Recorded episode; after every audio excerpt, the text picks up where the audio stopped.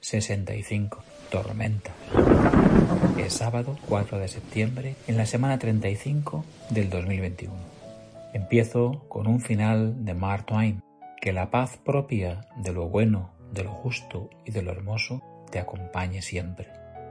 Averroes decía que hay cuatro cosas que no pueden ser escondidas durante largo tiempo. La ciencia, la estupidez, la riqueza y la pobreza. Hay dos panes. Usted se come dos. Yo ninguno. Consumo promedio un pan por persona. Así explicaba Nicanor II para Sandoval la estadística. Dice mi padre que la maderita para cortar que usa para filetear muy finamente el fuet se llama tajador. Y tiene razón.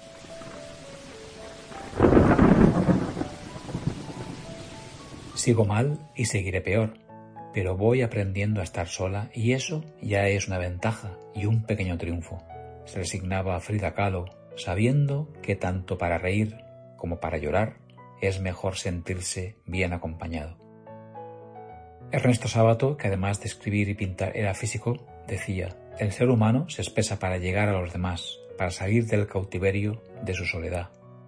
Benjamín Prado Rodríguez es un escritor madrileño que me hizo reflexionar sobre esto. Me pregunto si un recuerdo es algo que conservamos o algo que hemos perdido. Cuando en los últimos días le preguntaba por las mañanas a mi madre cómo era ese día su dolor y su estado, me respondía con entereza.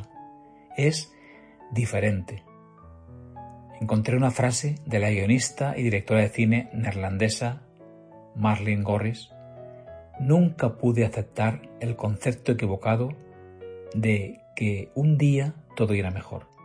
Nada irá mejor, ni mejor ni peor, solo será diferente.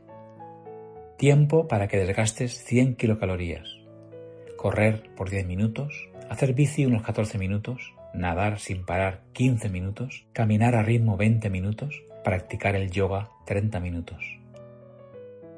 Elisa, en su Twitter, se hizo eco de una cita de amor. Annie Wantan, Annie González R. en Twitter, dice, hoy, entre libros viejos del año 60, encontré una cartita de amor escondida en una guía de reparación de autos. Los amantes, ambos hombres, no olvides nunca que no hay disfraz que pueda esconder largo tiempo el amor allí donde se encuentra, ni fingirlo donde no existe. Love. Y así explicó en la serie Cosmos el astrónomo Carl Elwood Sagan la magia de los libros. ¿Qué cosa más sorprendente es un libro? Es un objeto plano hecho de un árbol con partes flexibles en las que están impresos montones de curiosos garabatos. Pero cuando se empieza a leer, se entra en la mente de otra persona, tal vez de alguien que ha muerto hace miles de años.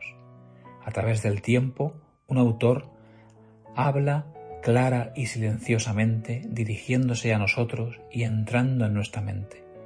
La escritura es tal vez el más grande de los inventos humanos. Une a personas que no se conocen entre sí personajes de libros de épocas lejanas rompen la cadena del tiempo. Un libro es la prueba de que los hombres son capaces de hacer que la magia funcione. Y esto se le atribuye al viejo maestro chino Lao Tse. Si estás deprimido, estás viviendo en el pasado. Si estás ansioso, estás viviendo en el futuro. Pero si estás en paz, estás viviendo en el presente. Sócrates no dejó escrito ningún libro, pero dicen que decía que después de la tormenta viene la lluvia.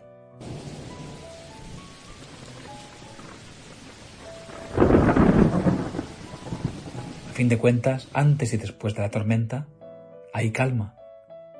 Sin embargo, hay una frase del escritor australiano Morris Langlo West, que vi en Pepito Estoico, que dice, si pasas la vida entera esperando a que amaine la tormenta, nunca podrás tomar el sol. Las aventuras de John en Maguncia terminarán en tres días, pero los de Chafantalons empiezan a moverse en dos semanitas. Mientras, Joana y Tony van a estar en Santa Margalida, porque han cruzado el puente de Valencia hasta Mallorca. Será maravilloso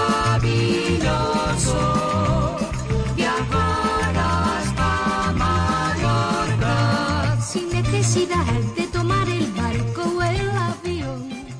Es todo. Ten calma, cuídate. Te escribo y te leo el próximo sábado. Feliz semana. Manel. Hace 52 semanas en el MIM.